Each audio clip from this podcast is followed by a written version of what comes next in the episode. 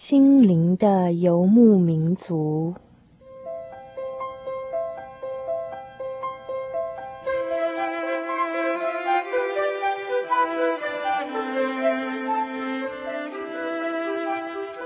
在这个谁都不管谁的后现代社会里，每一个人的心灵都是游牧民族。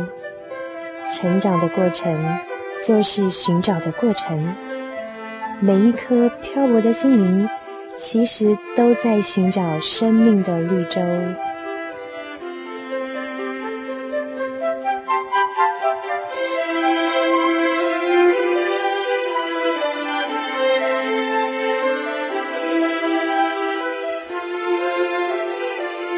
本节目由财团法人真耶稣教会制作，欢迎收听。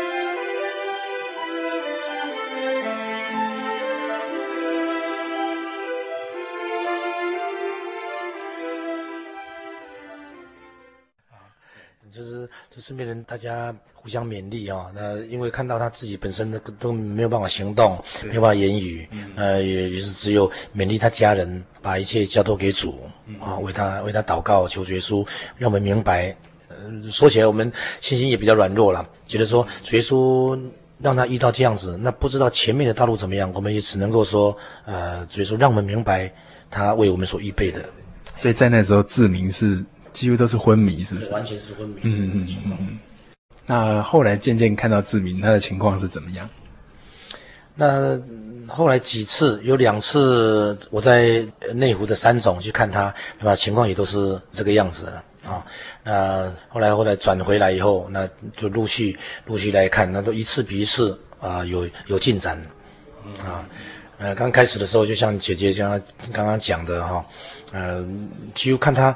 跟以前在内湖看的不一样，可以坐起来了，可以站起来了，但是但是那种反应哈、哦，好像是比较迟缓了哈，哎，那也没有办法跟你，好像是能够对答如流这样子，哎，呃，那那因为也没有运动，那也没有那个哇，当时当时大概。心宽体胖，啊，那现在哇，现在身体也渐渐结实起来，啊，各种行动啊、反应啊，我感谢神，看一日比一日有进展，哎。您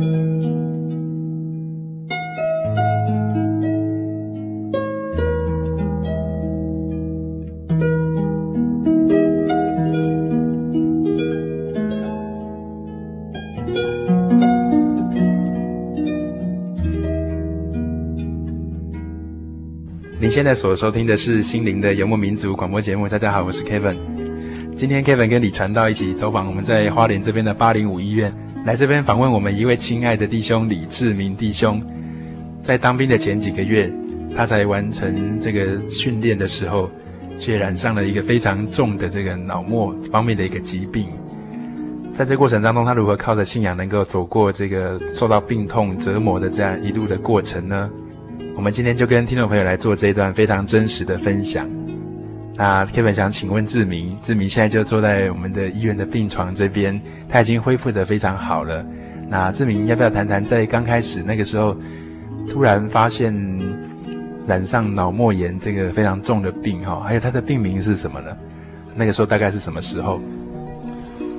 我这个病其实也是属于脑脑部方面的疾病，但是。如果说要说真正的全名是属于脑脓疡，也就是说脑部有在腐烂，还有在溃烂的那种情况。脑脓疡，对，所以造成这种流行性的疾病。而它那种感染到的细菌是一种叫做金黄色葡萄球菌，嗯，金黄色葡萄球菌的一种细菌，然后对，然后造成说，我那时候从。刚开始生病的时候，只是一个小感冒，然后到严重到整个脑部的病变这样。是是，所以那个时候是民国几年几月的时候？那时候是九十年四月，差不多是我因为那时候头痛，我在不舒服，是四月十五号。嗯哼哼，四月十五号那天晚上的，差不多是那个时候，十二点到一点多。嗯哼哼。那到第二天的时候，我才被送到三总医院去。嗯嗯嗯，对。所以那个时候刚开始的时候就已经很严重了，对不对？没有，刚开始是送先送到八零四，就是先桃园总医院。嗯、对。桃园的国军的，现在八零四那里，那在那在那个地方就一天的时间再转变成脑部的病变，嗯、之后就又急送到三军总医院，嗯、然后直接进加护病房。嗯嗯嗯。那就是这样子。所以记得好像在那一年的时候，有很多在服役的一些兄弟哈，好像都染上这么严重的一种脑膜方面的一些疾病。不知道啊，刚好志明的姐姐也坐在我们旁边哈，是不是可以请她说明一下当时的情况，可能帮助听众朋友回忆一下这一则非常让人惊讶的一个社会新闻。嗯，我记得我弟弟他生病的时候，就送到三军总医院，嗯、那时候我。知道的时候啦，对，然后他已经在加护病房，父母亲也在那里。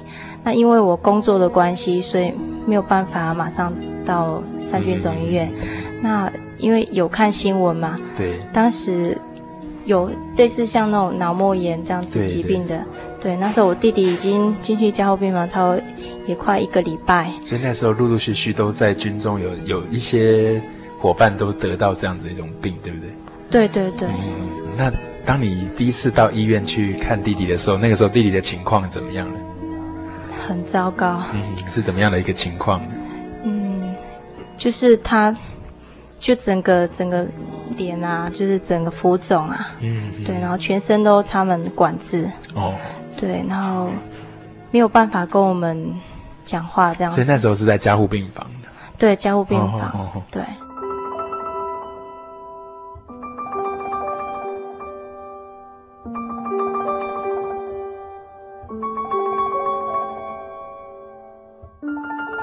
那志明哈，Kevin 想访问你说，在这一路过程当中，你觉得自己有没有一些感觉啊？我是说这个生病的过程哈，他你觉得很辛苦，真是很困难的地方是在什么地方？感觉我我真的可以这么说啦，就是只有两个字，就是痛苦。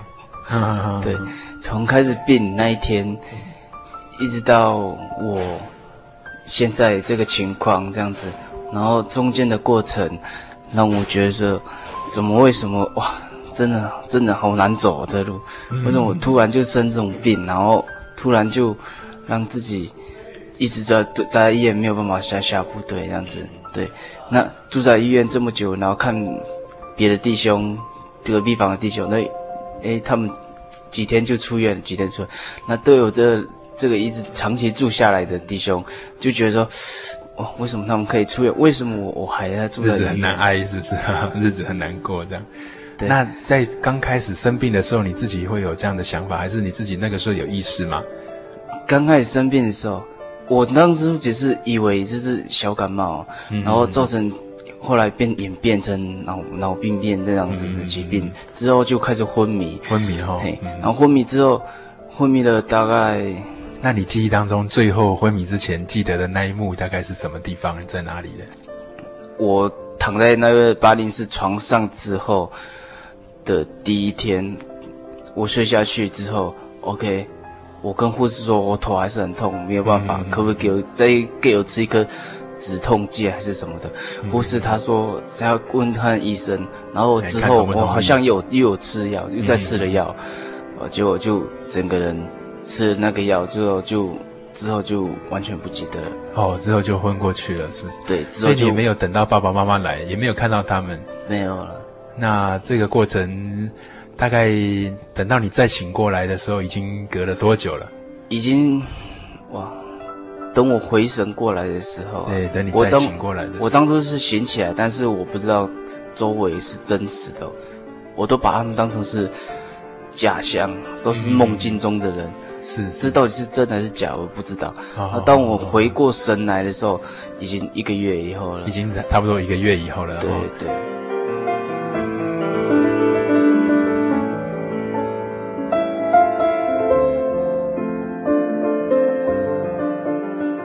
呃，就是啊，我刚听我弟在说啊，他说从他他不记得的之后嘛。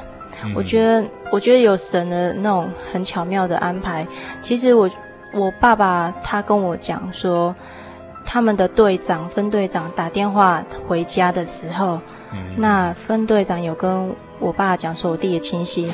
当时我弟也在旁边，我想他们应该是用手机联络。嗯、那我那个分队长就把手机交给我弟弟，我弟弟他竟然可以跟我爸爸对话，跟他说一句，他现在在医院，然后请家人帮他带到。嗯嗯嗯对，那一直到现在，我们还是会一直问他，他还记得记得这件事情吗？是，但是他还是不记得。我想，这个这也也许也是神的一个巧妙。在那个时候，他已经头很昏很痛了，但是但是他这一点他却没有忘记，对，是是，还需要还请求家人帮他带到。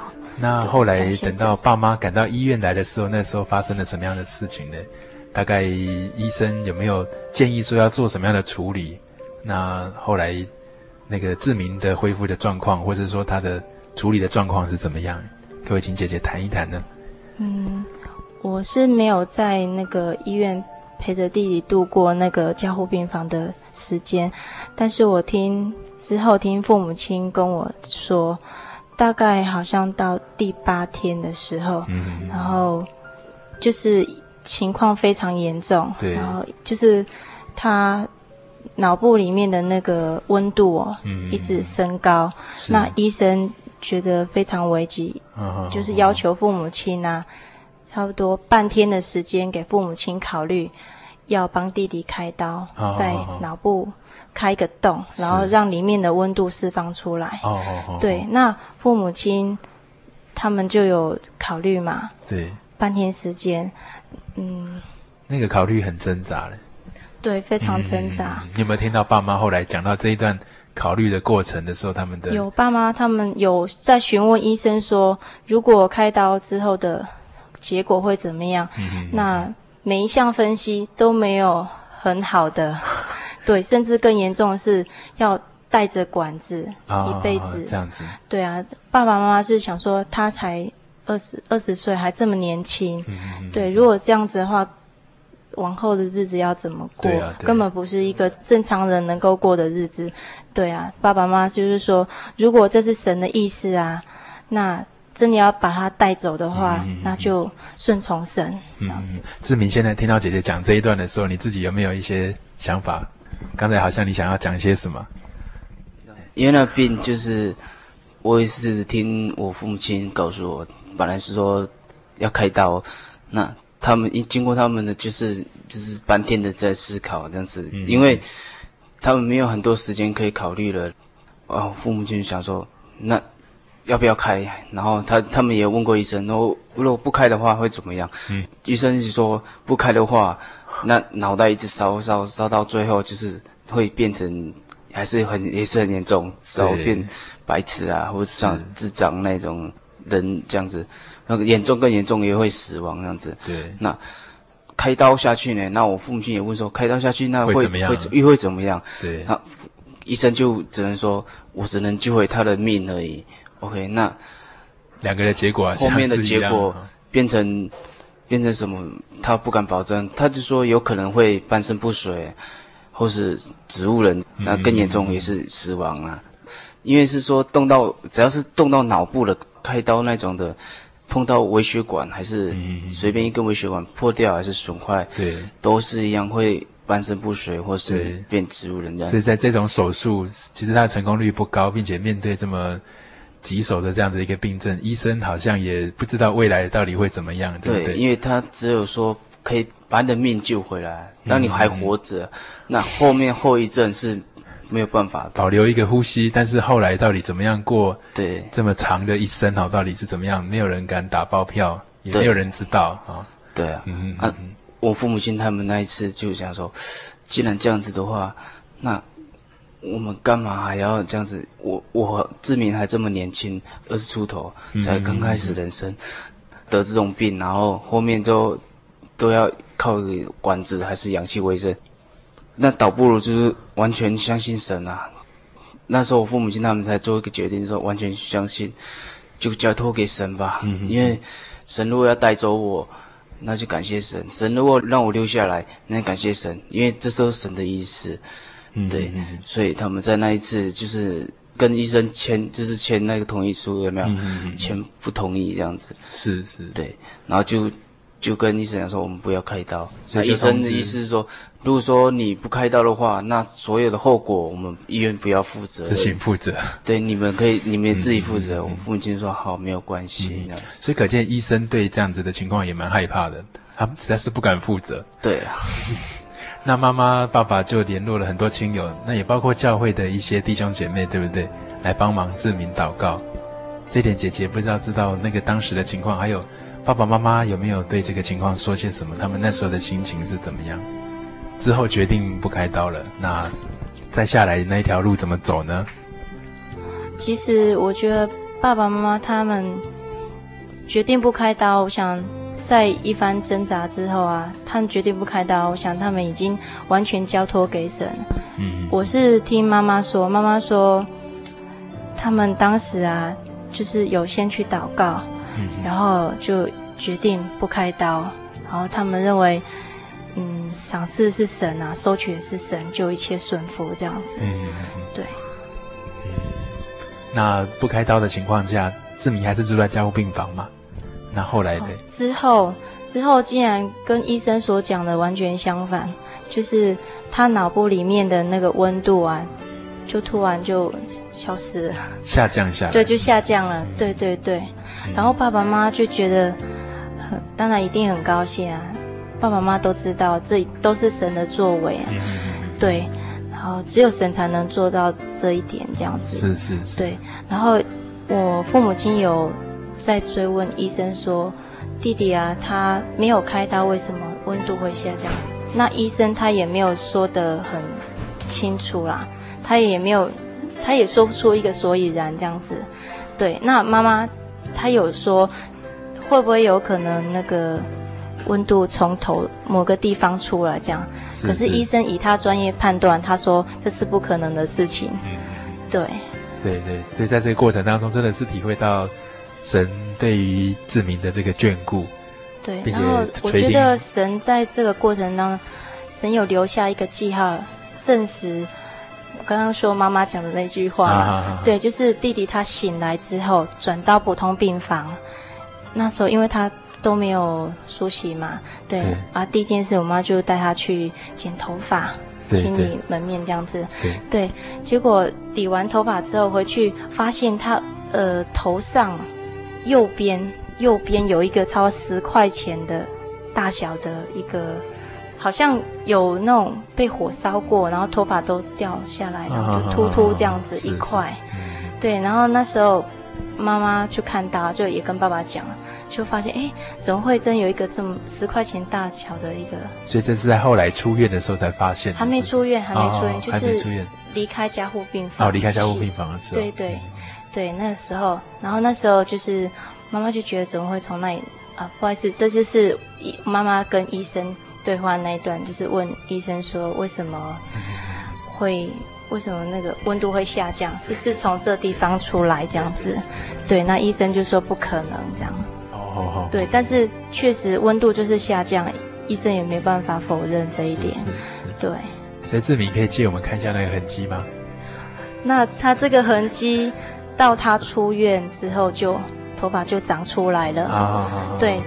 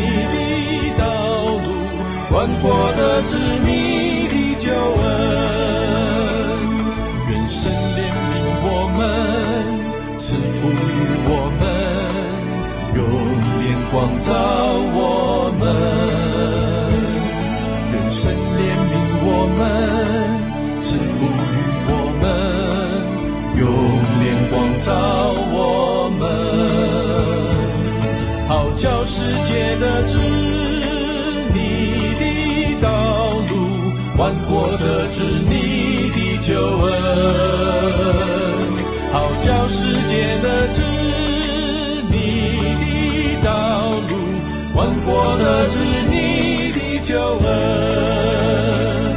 愿神怜悯。我们赐福于我们，用脸光照我们，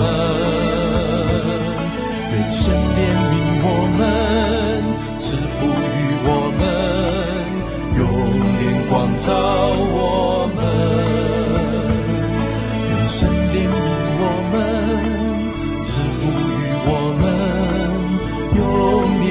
照我们。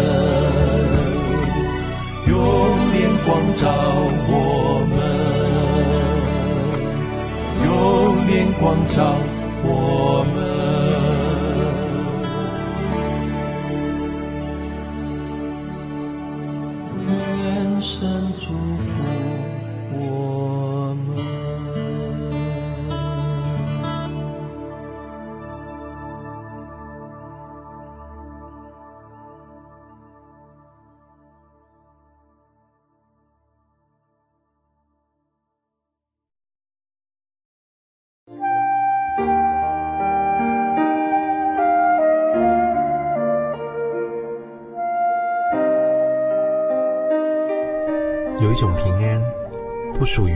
世界；有一种宁静，比睡眠更甜美；有一种声音，要安慰您的心灵。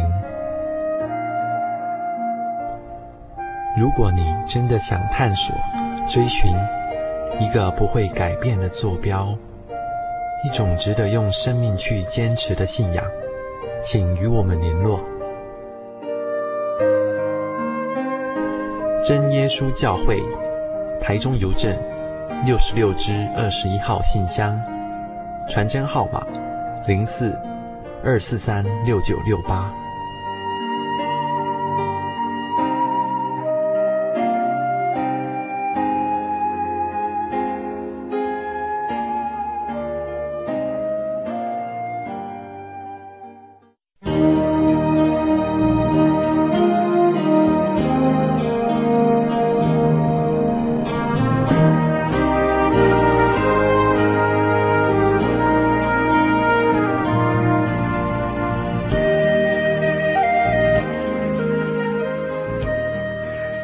走访花莲，在八零五医院这边为我们访问亲爱的志明。在一年多前，志明在军中呢染上了非常严重的一个脑膜炎，因为细菌的感染，让整个脑部不断的温度提高，并且细菌的侵害呢，让脑部的很多的构造跟结构都受到了很多的一些伤害。那在这过程当中，连医生都束手无策的情况之下，很奇妙的，他能够靠着信仰的力量，能够战胜这个病魔。今天 Kevin 就来到志明的这个病床前，看到恢复已经非常好的他，并且来跟他谈谈在那段过程当中，他和他的家人的一些心路历程。那想请问姐姐说，在昏迷的那一个月当中呢，你自己啊、呃，大概第一眼来看到志明的时候，那个时候情况怎么样？还有他昏迷之后醒过来那一天是什么样的一个经验，好不好？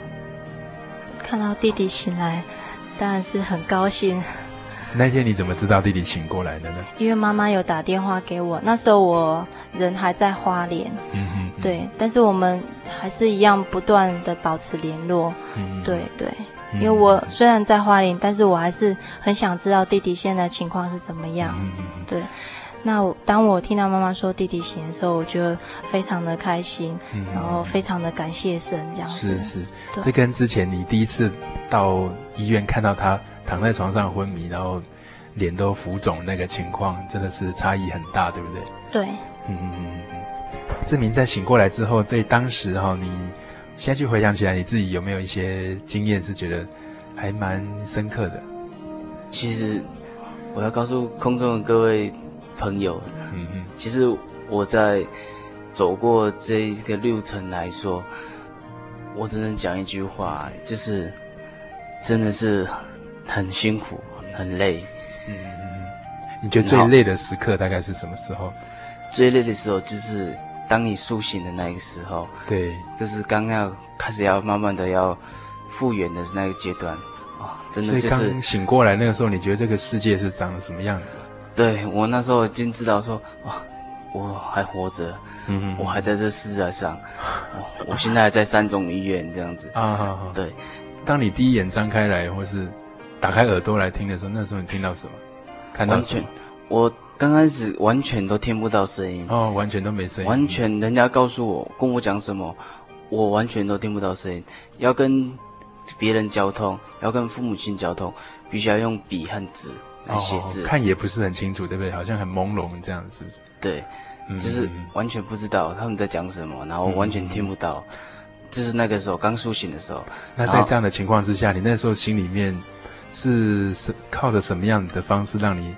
好像觉得还蛮平静的，还是说你觉得自己心里面的那个感觉是什么？哦，当然是，我要讲实话，就是真的没有办法平静啊。对对，因为很痛苦，在你很痛苦的时候，就是每个人都会这样子。当你在很痛苦的时候，你觉得很很累的时候，完全没有办法去平静下来。嗯，就好像圣经在圣经上写的约伯啊，对，他也是，当他在争争麻疮还是针针那个。入仓的时候，嗯、他也有在说他为什么要出生，为什么要这样生出来，嗯、他也有在说为什么会这样子。是，就像旧约圣经有记载一个约伯哈，听众朋友，呃，假如看过圣经会知道，他儿子啊、女儿都死光了，并且他的财产都不见了，并且他又生重病，对太太又离他远去，他实在不知道为什么这些事情要临到他。对啊，嗯嗯嗯，所以。他那时候也有在，就是也不算是发怨言，只是说在诅咒自己为什么要出生，然后为什么会这样子。对，我那时候就是这样子，呃，为什么哇，就是要下部队了，神、嗯、神让我主耶稣让我考上医官，哎，很高兴。那让我到部队去受训，成功岭，然后再到桃园的平镇那里去受训。对，哎。很好，就在就每次还没几天的，为什么主耶稣就让我生病了？通过了，并且都快要结训了，竟然是生这么重的病，对对。那为什么主耶稣就突然让我生病？我真的那时候就很懊恼，为什么不知道为什么会这样子？嗯嗯嗯，对啊，怎么想都没有答案的。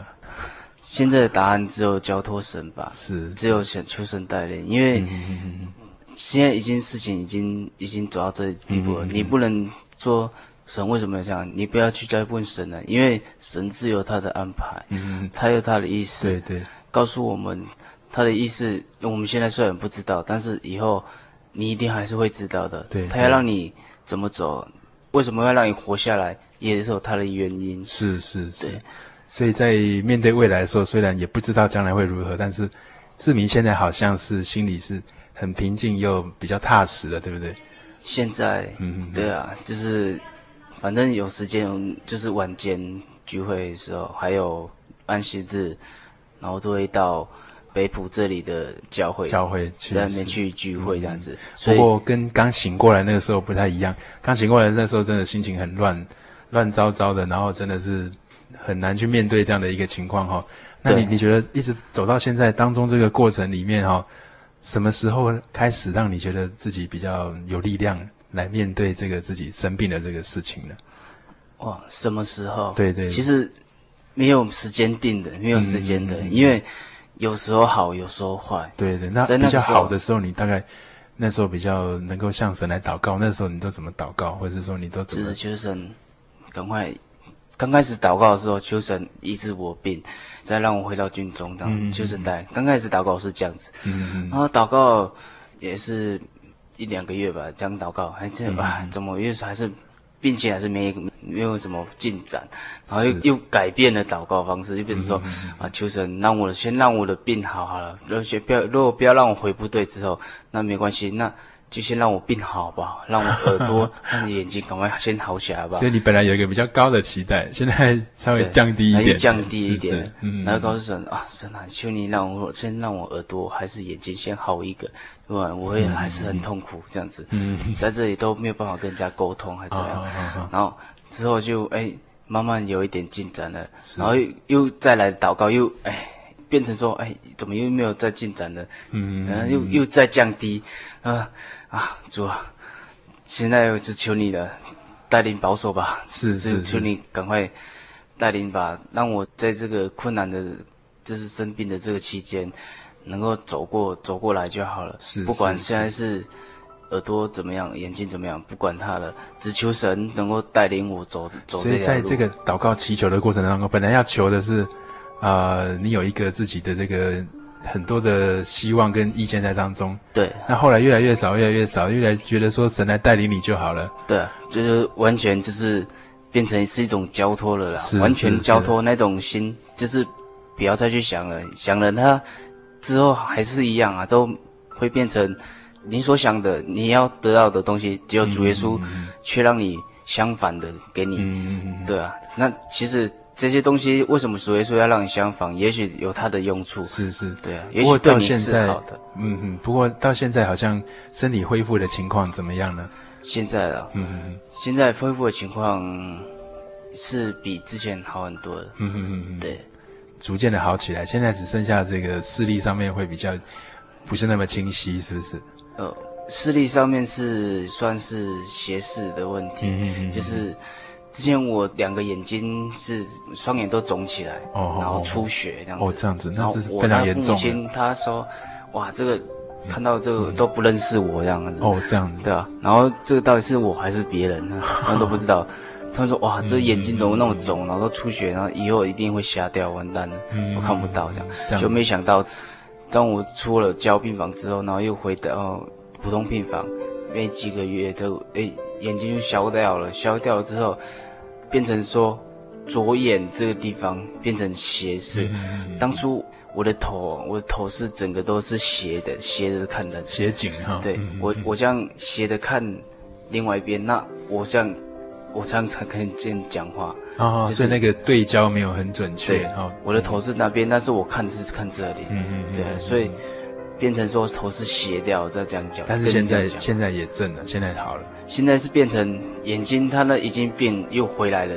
是是。但是为什么会回来，我也不知道。就变成哎、嗯欸，看东西看东西看的都是正的。所以在这嗯，变成是说看东西会变成两个，就是敷衍。嗯。医生也是说这是后遗症，神经伤到是后遗症这样子。所以在刚开始的时候，在祈求的时候，觉得说。应该要怎么样？应该要怎么样？但是后来常常会经验到蛮大的一种很难挨的一种感觉。但是现在呢，好像交托之后，却一步一步的越来越顺，越来越顺畅，然后那个恢复的情况也越来越好了。是，嗯嗯嗯。那姐姐在旁边也是陪伴了这么一年多哈、哦。这个身为病人的家属哈、哦，根本常常觉得这是最伟大，然后也最需要勇气去面对每一天的这样子不一样的状况。那姐姐要不要谈一谈？说这一路过程，从她清醒之后，虽然很高兴，大家都非常感谢主，但是后面这一段路哈，其实，在信仰的这个力量带领之下，是不是也有一些蛮特殊的，或是说不一样的一些经验呢？首先，我要先感谢主，真的，真的很想讲这句话，真的是很感谢主。嗯，这一段过程，从弟弟醒来一直到现在，嗯。弟弟他醒来的时候，有一段时间，我跟妈妈，我那时候就请假，然后到山区，然后去陪弟弟嘛，嗯、因为爸爸有事要回去处理。照顾哈。对，嗯、那段时间弟弟他耳朵还听不见，嗯、对，我们都用纸笔沟通。哦。他耳朵他不是只有单单听不见，他还里面还有耳鸣。哦。而且那种声音，他跟我们讲说那种声音像。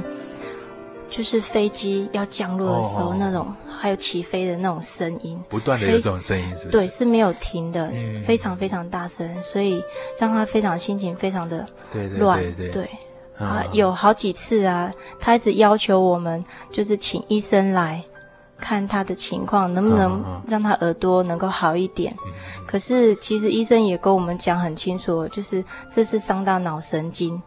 跟耳朵是没有关系的，是是，对。但是弟弟他还是一再的要求啊。嗯、那我们好几次都陪着他祷告，对对，对，但是还是没有办法让他心情平静下来。对，当然了、啊，这么大的声声音，一天到晚这么大声是蛮折磨人的哈。对，然后那段时间，其实弟弟他会出院之前，我觉得这也是神的带领，就是他有一段时间，我想已经是他忍耐到最。最高，嗯，那种没有办法再承受了，对，算是他的极，哦到一个极限，对对，极限了，对。然后他那时候有一种有点想要轻生的那种念头，嗯嗯，对。然后他也大概是从生病开始，大概过了多久的时候？一个月左右了。啊，清醒之后一个月吗？对对对对。然后他有问过妈妈，那时候有跟妈妈聊，他问过妈妈说，如果啊。我离开了，你会不会很难过？我想妈妈当然一定会。那妈妈也回他：“你说呢？” 对，对。然后就是这样，弟弟就是一直反反复复的，一直要求医生来看他。对，那就在有一次啊，弟弟就一直逼问妈妈：“他什么时候会好？他什么时候会好？”其实妈妈也没办法回答他这个问题，对，他也不知道怎么说，但是一直被弟弟逼到。不知道该说什么，然后如果妈妈不说，弟弟他就有那种想要玩亲生的那那种念头，所以他一直逼我妈妈。那妈妈没有办法，他只好跟弟弟讲说：七月十号，七月十号你就可以出院。当然不是妈妈她故意要讲，她只是让弟弟有一种安心。对，但是顺口讲的啦。对，他就是这样子讲。结果弟弟出院的那一天的日子，因为我那时候有在花莲，我有看的日期，因为我有跟妈妈聊，然后那时候我也很担心，如果七月十号弟弟没出院怎么办？他一定会。那时候我心里也很也很不知道该怎么办，就是也是向神祷告。没想到真的弟弟真的是在七月十号出院，出院嗯、对，就离开三军总医院。对对对，而且是。他其实他可以在十号之前就离开，但是因为医生他们出有出国嘛，回来有一段时间，是是。就偏偏在七月十号那一天才出院，哦、所以我觉得神真的是很奇妙，对，是很奇妙的一件事，对对对，就蛮感谢神，对。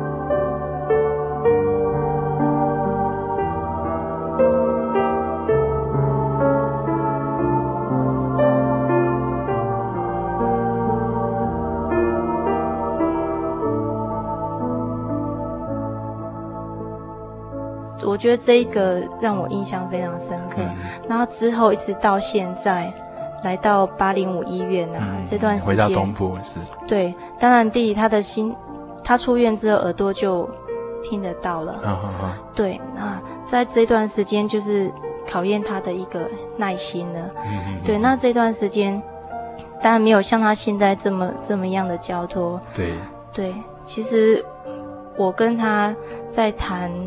有关那个神带领他走过这一这一段啊，然后鼓励他。其实我们谈了很多，然后甚至有的时候，有时候弟弟会听到有点不爱听，对，有时候我也会觉得讲到有点心里会有点灰心，很难过，对。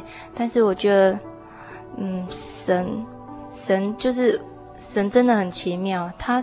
不会让我因为这样，然后就放弃继续鼓励弟弟，嗯嗯嗯、反而让我从很多很多的那个道理当中，然后还有在教会里面领领会着，分享的一些道理啊，让我听听到心里觉得啊，他好像在讲弟弟呢，嗯、弟弟的事情，然后好说，你要不要举一些例子？你觉得感到很窝心的，或者是说，呃，有真的谈到你自己的状况，受到安慰的一些。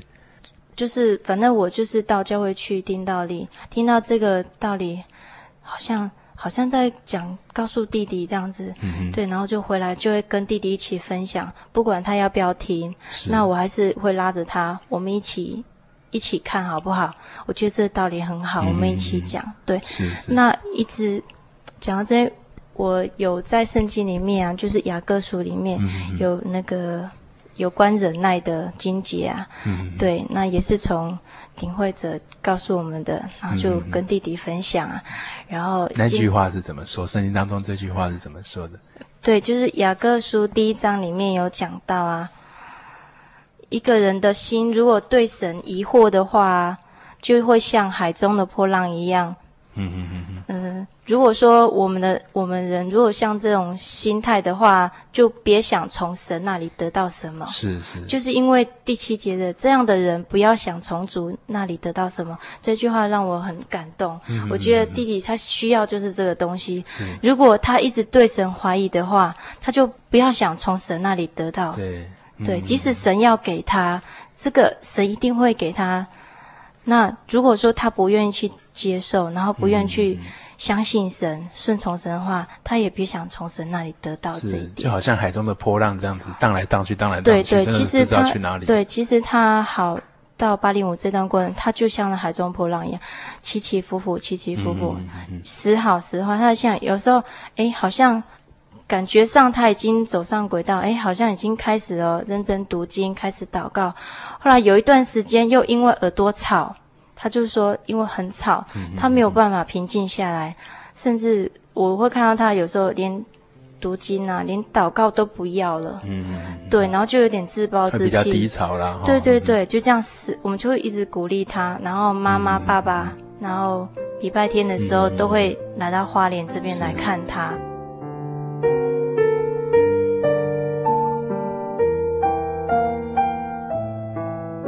不但是在旁边陪伴的人非常辛苦，那志明本身在面对这些关卡哈、这些试炼的时候，其实也都是很辛苦。你心中一定很多的挣扎，对不对？到底怎么样来依靠神？到底怎么样来度过？哦，你你自己在刚才听姐姐这个过程里面，你有没有想到一些什么事情是可以提出来跟听众朋友做分享的？其实这样子走过来，真的只是讲，跟我姐姐说的。是完全一样，就是起起伏伏，嗯嗯嗯，然后完全没有，有时候好，有时候坏，有时候觉得耳朵这么吵的时候，然后又得不到安静的时候，就觉得说很痛苦，然后很很不舒服这样子，然后你想做什么事情都没有办法去做，嗯，你一直想说想要找一个安静的地方让自己平静下来，是但是，是。那是没有办法，因为在这个地方。真的就是军人住的病房都是很嘈杂的，嗯、而且包括飞机场也在隔壁而已，是。所以他那个飞机声音也是很大声。那车子我不管是什么声音，大声不只要是嘈杂声，嗯、我那时候都会觉得哦，好负担，就是很就是觉得怎么这么有负担就是的，是，嗯、对，怎么让自己觉得说那么这么吵这样子，所以就变成一下好一下坏这样子。对对但是那些都是外在的一些噪音跟杂音嘛，你自己心里面嘞，这现在来讲，你再回顾来看的话，好到这样的一个程度，你自己的感觉怎么样？就是让自己有时候有时候听到吵的时候，我就会说让自己去想一些别的事，或是做一些事情，嗯嗯去忘掉那一。扔掉说我现在在吵，耳朵在吵的事情，呃，不要再去专注说为什么这么吵，嗯、为什么这么吵，嗯、而且不要再这样想想，就去分开我的思想力，就是说我去做一点事情，别吵没关系，嗯、但是我知道在做事情，然后吵的那个地方就就是转移一个注意力，遗忘掉。嗯，对。那对于姐姐刚才提到说，她常鼓励你哈，在透过这个来信靠神啊、读经祷告这样的一种方法，你自己觉得？在这个病痛当中，你有没有一些收获？也是有，就是读圣经，真的就是在看神对我们所说的话，然后再慢慢这样看。我圣经就是从我开始病那一次哦，然后也是我父母亲还有我姐姐他们在鼓励我，然后都多看圣经、多祷告就好了，然后其他事都不要操心。然后我想，好吧，那我说我开始在让自己的信心又慢慢的回转这样子，然后再看圣经，然后我圣经也看完了一一整遍的都都看完了，然后我整个都这样看完。哎，觉得哎好像不错，嗯，心情又慢慢又信心又回来，嗯，感谢神这样子，然后也是很感谢主，就是让我有机会在这个时间整整看完了圣经一整一遍这样子。那在看的过程当中，有没有一两句你觉得还自己还蛮受用的，还觉得蛮有印象的？嗯，就是觉得每一章每一节都是都可以带给我很多的不一样的感受。是是。对，从读圣经当中你也得到一些力量，就是了，是哈，嗯哼。那在节目的最后呢，小听众朋友，您自己有一些朋友，或是您自己现在就在病床旁边，或是你啊、家里的人也生病了，你陪伴在病床旁边，不论你是哪一种角色，假如你今天听了这一集，你觉得非常想要保留这个 CD，或是想要跟 Kevin 或是说志明做更进一步的分享，都非常欢迎来信。来信你可以寄到台中邮政六十六支二十一号信箱。台中邮政六十六支二十一号信箱，或是你也可以传真到零四二二四三六九六八零四二二四三六九六八，或是你可以上喜信网站 jy 点 org 点 tw，jy 点 org 点 tw 来留言，或是写信给 Kevin 来分享您的近况，或是向我们索取这一集的 CD。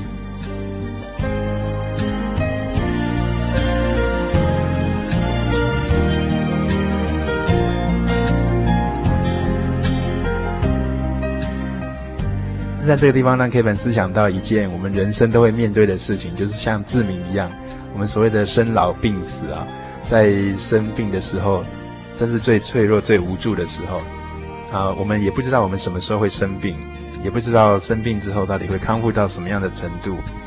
我们只知道在生病的过程当中，如果我们呼求神，神必定在当中带领陪伴我们。那 Kevin 也想请问，刚好今天跟李传道一起来嘛？呃，李传道是不是可以建议我们听众朋友，假如在病痛过程当中，或是家里的人正在生病，哈，怎么样啊、能够靠着信仰的力量来度过，来走过这一段非常艰难的一个岁月，哈？我们是不是请李传道很简短的跟我们谈一下，说怎么样来呃依靠神，或者说怎么样来啊、向神来呼求？人生在这个世界上，就好像约伯记里面所说的，日子很短少，但是这些灾难呢是相当多的啊。所以像志明这样的经历啊，的确让我们印象很深刻。呃，神给每一个人的这个十字架实在是各不相同啊，需要背负的那个功课哈。对，所以呃，除了本身呢、啊，那么求神给他信心啊，让他能够这个靠神心。没有动摇，那么当然在软弱当中，其实最需要的就是在身旁，身旁的人呢、啊，不断的鼓励他、嗯、安慰他，给他啊、呃，在这一方面呢来加油打气。对对对。我们今天非常谢谢志明，还有志明的姐姐以及李传道一起在我们节目当中跟听众朋友做分享。我们希望下周大家可以继续同一时间再收听我们的心灵的游牧民族，愿大家平安。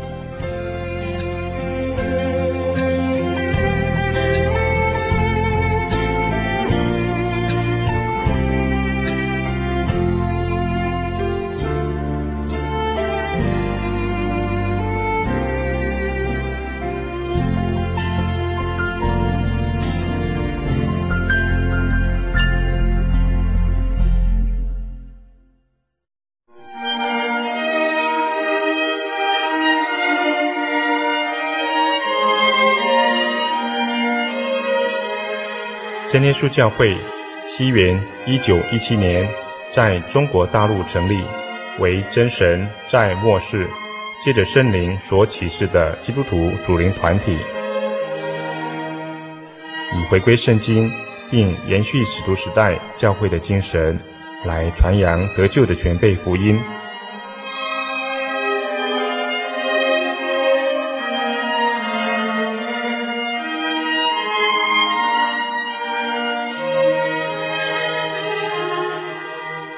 初期的传道工人，在圣灵的带领下，以真理和神迹奇事的彰显来证实所传的福音，以能亲近耶稣，得着救恩。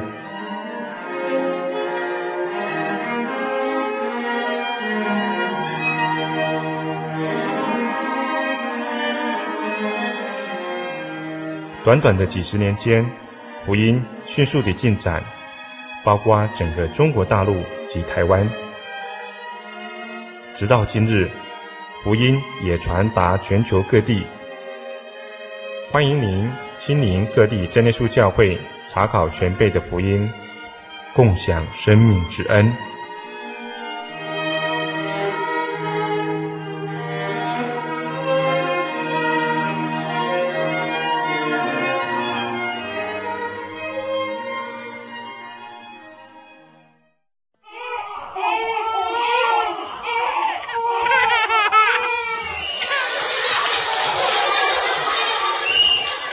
情留声机温馨登场。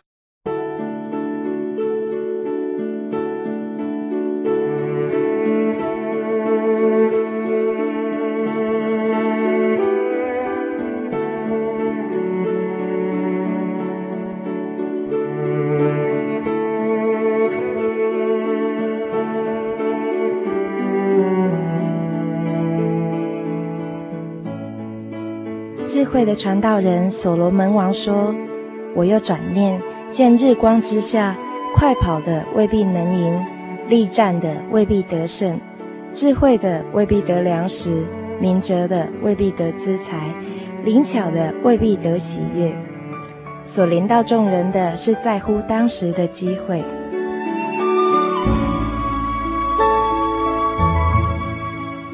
跑得快的人就会先到达终点。”力气大的人就容易得到胜利，智慧的人做什么事情都会顺利，这是我们一般人的想法。但是我们也常常看到相反的例子，看到努力的人并没有成功，看到正直的人常常受苦。为什么会这样子呢？所罗门王说：“所临到众人的是在乎当时的机会。”而从圣经里面我们可以了解。机会就是神的安排，神的旨意。既然是神的安排，就是可以祈求的。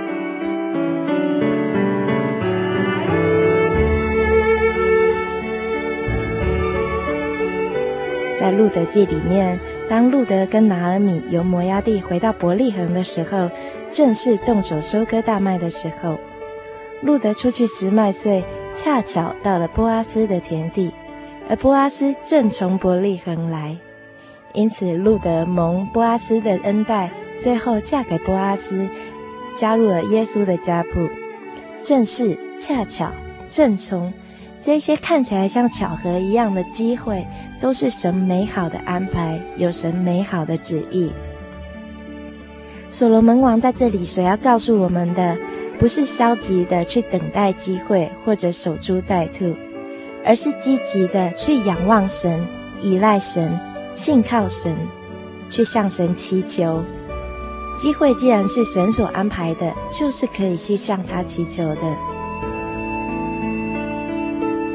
圣经里面说，应当一无挂虑，只要凡事借着祈求、祷告、感谢，将你所要的告诉神。神所赐出人意料的平安，必在基督耶稣里保守你的心怀意念。若我们懂得向神祈求机会，一定能过着基督徒得胜的生活。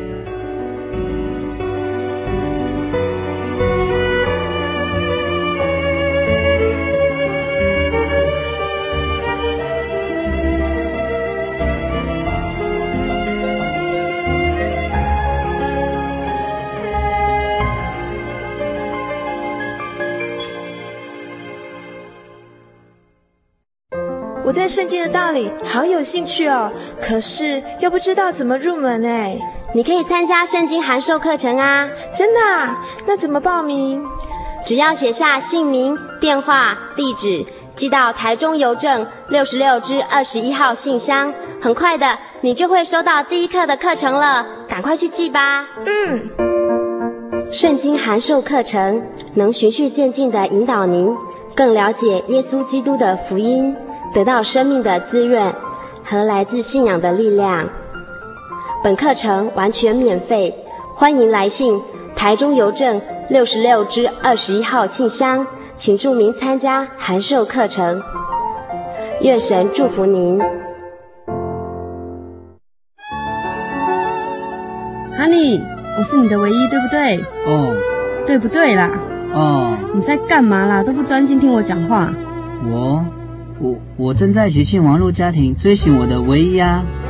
在这里，你可以找到许多生命的疑难解答，也可以收听、阅读各种的创作音乐、广播节目和杂志哦。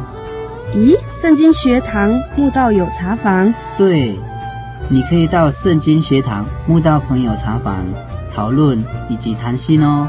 真的吗？那我也要去喜信网络家庭找我的唯一。喜信网络家庭。j o y 点 o r g 点 t w，j o y 点 o r g 点 t w，欢迎上网。